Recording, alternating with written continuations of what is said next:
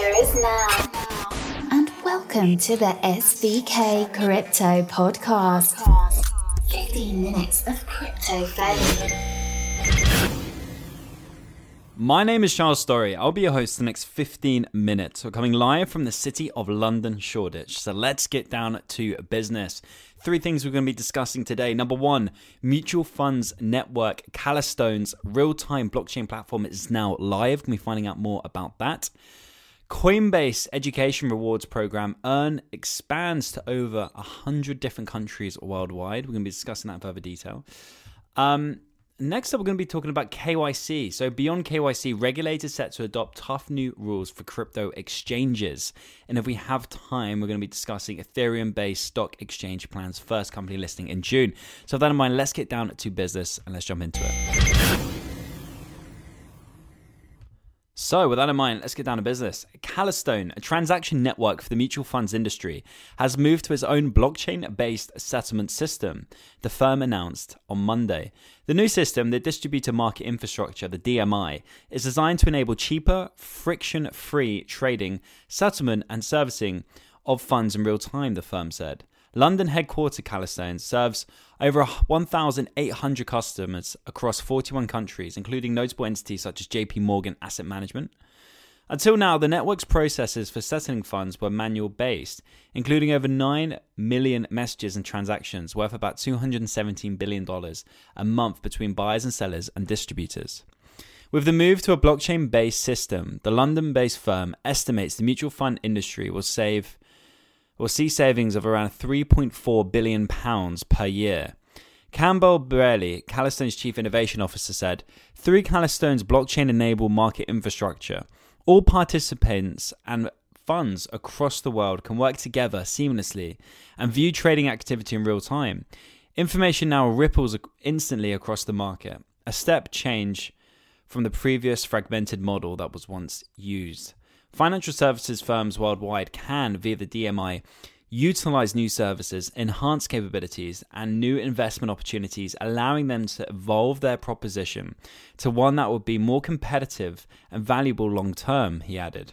The companies further said it was also going to bring a new service, Subregister, to create a shared real time view and history of the registers between trading partners at any point in the distribution chain.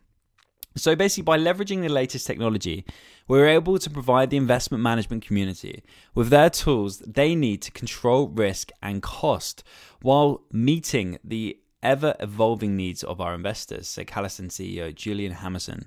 Calastone has been working on the blockchain system since early 2017, when it first completed the phase of a proof of concept, the DMI. It was said at the time it could move its system to a private permission blockchain network in 2019. So this is really interesting. We're seeing real use case. We're seeing mass institutions utilizing blockchain. That doesn't mean that what they're doing is decentralized in any way, shape, or form. It just means they're using the benefits from a distributed ledger a decentralized distributed ledger and the using benefits within the network. It doesn't mean that uh, Calastone is decentralized by any way, any way, shape, or form, but it means they're utilizing blockchain in an aspect of their business. And that's really key. We're going to start to see more and more of that coming through. This is extremely positive. And by the way, all the 1,800 customers they work with, they will be aware of this and they will also be looking at blockchain now, which is going to cause a ripple effect. So that's really interesting. This is a positive story, and we look to see more like this coming out. And it's especially great because they're London based, which we love to see. So, next, we're going to be discussing Coinbase's education rewards program, Earn which is now to expand in over 100 different countries. So, cryptocurrency exchange Coinbase has expanded its Earn program to 103 countries. Now, users from the US, UK, much of the EU, Canada, Singapore, Australia, Hong Kong, New Zealand, South Korea, and Taiwan can sign up to earn cryptocurrency rewards for learning about the tech. Coinbase announced in a blog post on Friday the full list of supported nations can be seen on the following page. So, on that list, you have over 130 different countries. I'm not going to go down and name each one of them, but you have the idea. And if you're listening here in the United Kingdom, you're good to go.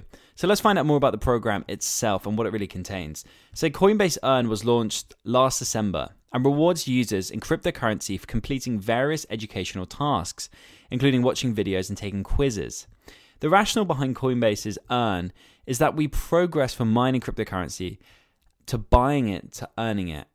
We open up new opportunities for people to learn about blockchain technology, Coinbase said. While at launch, the program offered rewards in only 0x ZRX token, which is uh, listed on Coinbase. And by the way, a lot of the a lot of the 0x team are actually originally from Coinbase, left Coinbase, started 0x, and then they got listed on Coinbase as well. So it's interesting that that will be used for for the rewards users will receive in cryptocurrency. Um, it's now expanded to Stellar Lumens as well, XLM and Zcash, and Brave's browser basic attention token BAT. The exchange said more tokens will be supported soon and added that users must pass an ID check to gain access to the service. So, Brave CEO and co founder Brendan Eich commented Like Brave, Coinbase Earn removes intermediaries and inefficiencies so that users can benefit.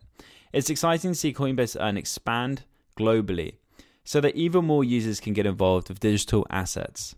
Stellar Development Foundation co founder Jed McCaleb said that Earn is helping expand Stellar's network, enabling millions of real and unique users in over 100 countries to earn XLM while they learn about the cryptocurrency. So, this is interesting. I mean, you know, you have to think about it this way. like from from Coinbase, it's a really shrewd business move because what they're doing is they're basically they're, basically a marketing campaign for them. They're going out there teaching people about cryptocurrency. And guess what? If they're going to trade cryptocurrency or buy any cryptocurrency, which I'm sure a large percentage of the people who go through the free course will want to at the end of the at the end of the course, why not? Guess who they're going to buy from? Coinbase. And Coinbase haven't had to pay any money for the tokens that all these users have received to incentivize them to do the program in the first place. So you have to like give Coinbase credit to where to to their business proposal and plan. Um, let's see how the execution goes and how many people sign up. But I mean, from the standpoints of Coinbase, it's a phenomenal idea. It keeps everyone in line and it gives them a, a new client base around the world. So let's talk about KYC. Um, beyond KYC, regulators set to adopt tough new rules for crypto exchanges. So, I mean, the cryptocurrency industry is basically bracing for forthcoming international regulatory standards that would require exchanges to collect and share information about where and to whom they are sending money.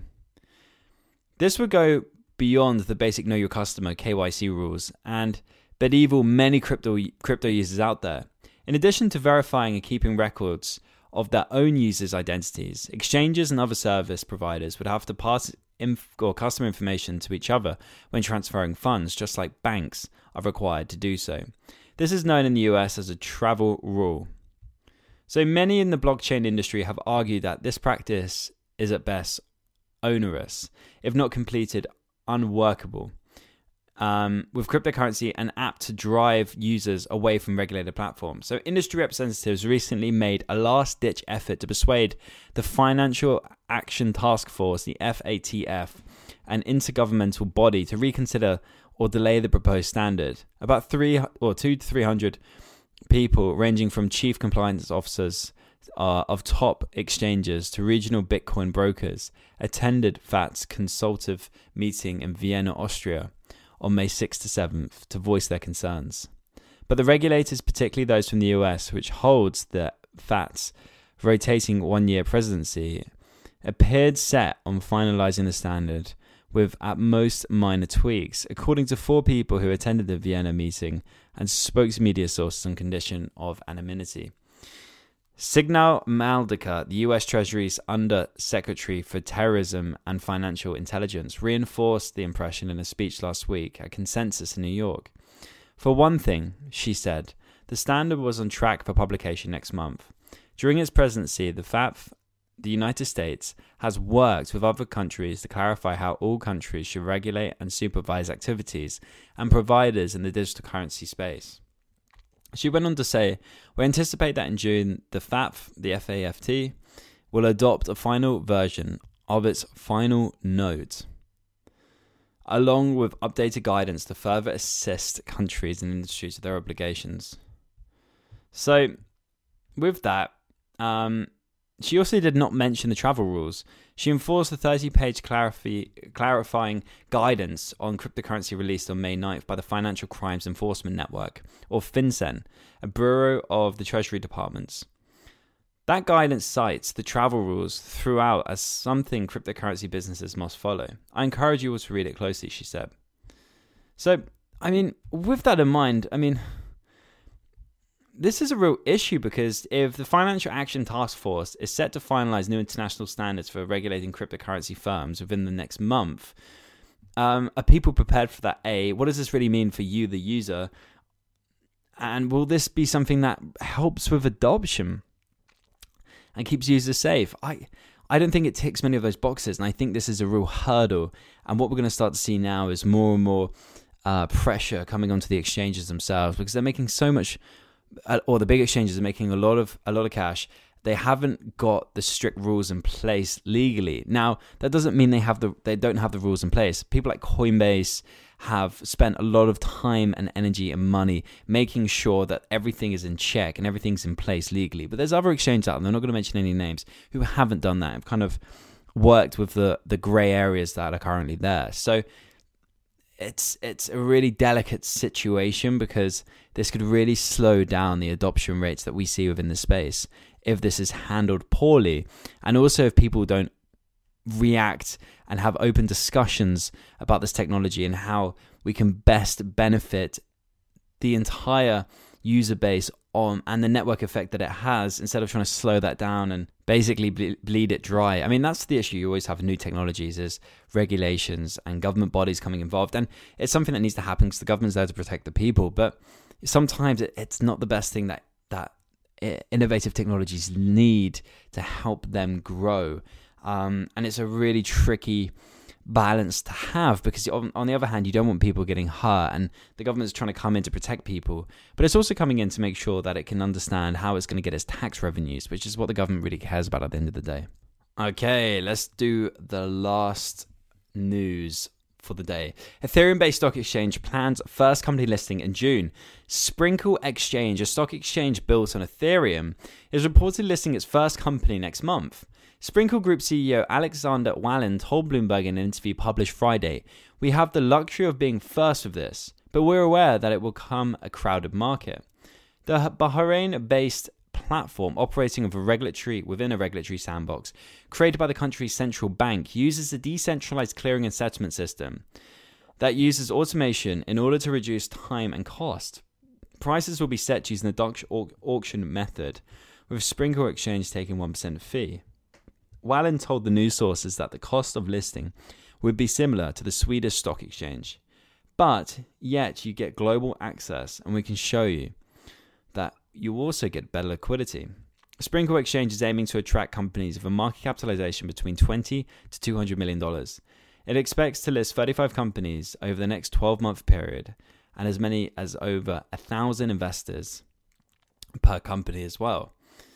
So the firm will offer trading in cryptocurrencies and also plans to add exchange traded funds in the future. A number of traditional stock exchanges are currently moving to integrate blockchain tech in their platforms. Switzerland's top exchange, SIX, for instance, is expected to roll out a blockchain platform to speed up trading later this year, while the Gibraltar Stock Exchange recently started allowing the listing of tokenized securities. So, the Austrian Securities Exchange is notably rebuilding its aging chess settlement platform using a blockchain tech provided by Digital Asset.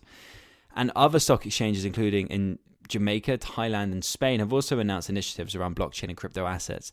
I want to say London has been leading the way in this and done a phenomenal job at the London Stock Exchange. And it's been really interesting to see their approach to blockchain and. Um, and also their openness and willingness to talk to people within the industry. I know lots of people have gone to the London Stock Exchange to speak to the board of directors and governors there to bring them up to speed of what's going on. They've taken a very proactive approach there as well. So, listen, with that in mind, that's a wrap. I got to bounce. Thank you so much for your time and attention. As always, if you haven't already, subscribe to the SVK Crypto podcast. There is nothing like it in the space. Within a 14, 15 minute window, we can jam pack you of information so you're up to speed for the rest of your day. So, if you haven't already, subscribe to the podcast um, and hit us up on Twitter at SVK underscore crypto. Um, hit us up on Telegram, SVK Crowd. If you type that in, you'll find us. And feel free, if you have an EOS project or would like to get in touch with us, to email myself, cstorry, C-S-T-O-R-R-Y, at svkcrypto.com. With that in mind, that's a wrap, and I've got to bounce.